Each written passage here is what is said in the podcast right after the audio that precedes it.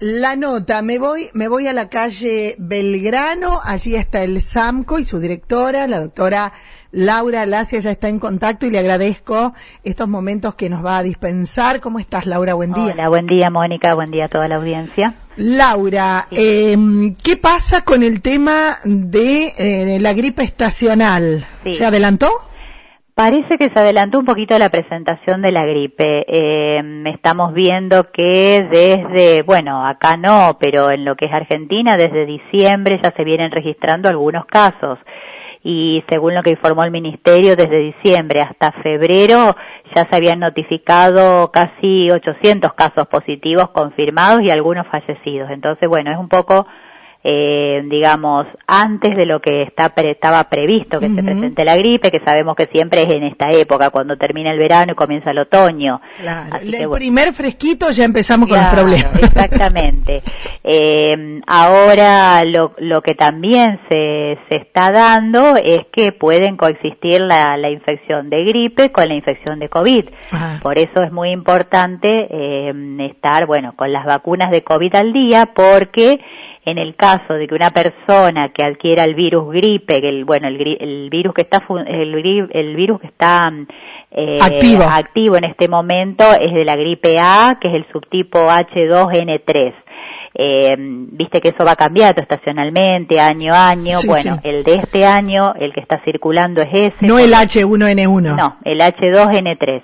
Y bueno, al adquirir la infección gripe, eh, eso condiciona al organismo una, una depresión de la inmunidad Uh -huh. y hace que esa persona se pueda infectar a su vez de otras, otros virus o bacterias. Sí. Y uno de los virus que, bueno, que, que sigue circulando, aunque, aunque poco, es el virus, el, el, la cepa Omicron de, de COVID. Entonces, Claro. bueno, eso puede hacer que una persona se infecte con las dos infecciones al mismo tiempo que es lo que por ahí leemos que se llama flurona o que, que es la infección de ambos, Sí. el, el virus eh, COVID y el virus gripe. El otro día leía, por ejemplo, que en Rosario muchísimas personas estaban con eso, la, la gripe, no, eh, o sea, le decís el resfrío, la gripe, son, son esos síntomas, Sí. entonces muchos se iban a hisopar y, y en todos los casos daban negativo a, a COVID, sino que era gripe. Era gripe, claro.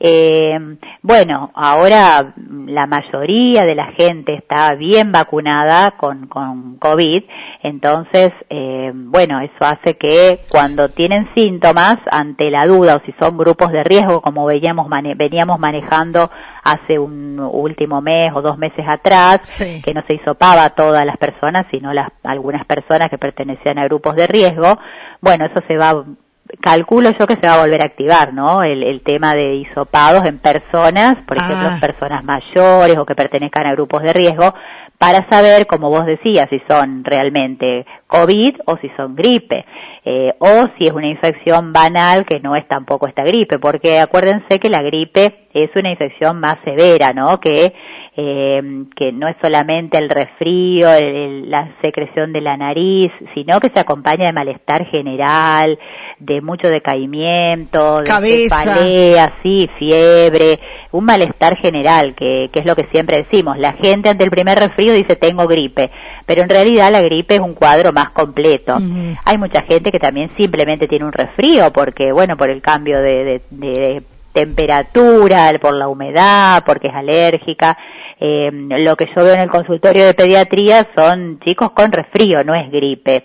Son chicos con, un resfrío banal que están bien, hacen actividades, no tienen fiebre, no tienen decaimiento, sino que simplemente secreción en la nariz, algunos tienen un poquito de tos, otros tienen un poquito de dolor de garganta, pero no son cuadros graves en niños y en adultos, por lo que sé, en nuestra comunidad tampoco hay cuadros todavía graves de, de gripe. Pero bueno, Yo creo, a lo mejor eh, soy ignorante no, en el tema, pero eh, seguramente que tanta vacuna que tenemos eh, va alivianando un poquito, no tiene nada que ver con lo, lo que tenga que ver con COVID. No, sí, seguro. Además, eh, todo lo- van a aparecer cuadros respiratorios y nos van a crear dudas, por supuesto, porque eh, estamos con esta situación que todavía eh, hay algunos casos de COVID en nuestra comunidad.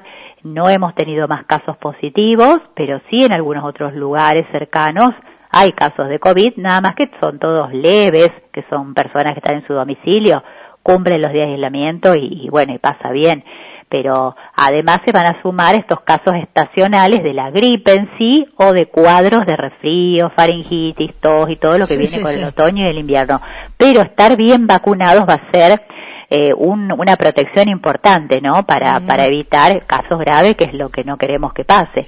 ¿Ya llegó la vacuna antigripal? Bueno, estaba hablando con Chani que la, la vacuna hoy, hoy empezaría, según lo que leía, la campaña de vacunación a nivel nacional, pero no han llegado las vacunas todavía. Van a llegar en estos días y se van a empezar a repartir por provincias, así que esperamos en esta semana ya tener novedades sobre la vacuna que, que bueno, que, que, se va a ir respetando siempre el cronograma que, que hacemos todos los años. Primero se vacuna personal de salud y personal esencial, después personas de grupos de riesgo. Bien. Entonces, eso cuando lleguen las vacunas lo vamos a anunciar porque, bueno, eh, va a haber también se sigue, como se sigue poniendo todavía dosis de refuerzo a personas que perdieron turnos de, de vacuna COVID o personas que necesitan aplicarse la cuarta dosis por el esquema inicial que tienen, entonces también se va a ir programando la vacuna gripe cuando vayan llegando, ¿no? Bien, ¿hubo consultas en el SAMCO a propósito de estas gripes y demás? Sí, sí, sí, la gente consulta y consultan sobre las vacunas y consultan, sí, también sobre los cuadros, eh, cuadro clínico que pueda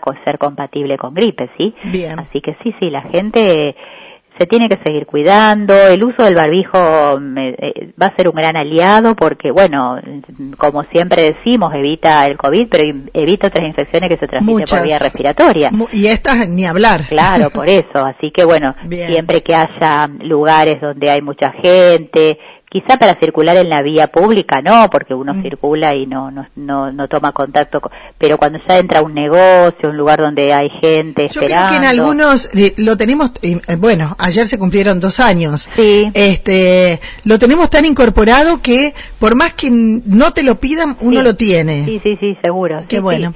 Eso está bueno porque es algo de lo que decíamos la otra vez que nos va a quedar como una buena costumbre eh, para evitar otras infecciones, porque de pronto, bueno, no será COVID, pero si uno eh, se infecta con una gripe, una neumonía, también son días que uno tiene que estar eh, en, cama, aislado, eh, bueno, cuidándose, que faltara a su trabajo o a su lugar de...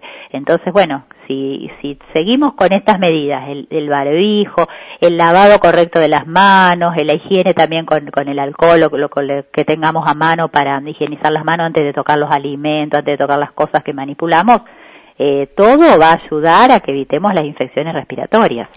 Doctora, como siempre, muy amable, muchísimas gracias. Bueno, gracias a usted y vamos a estar difundiendo entonces cuando haya novedades sobre vacuna gripe. Perfecto. Esperamos que sea pronto. Ojalá que sí. que tengas buen día. Buen día. Ahí estábamos con la directora del SAM, con la doctora Laura Alacia, hablando de salud.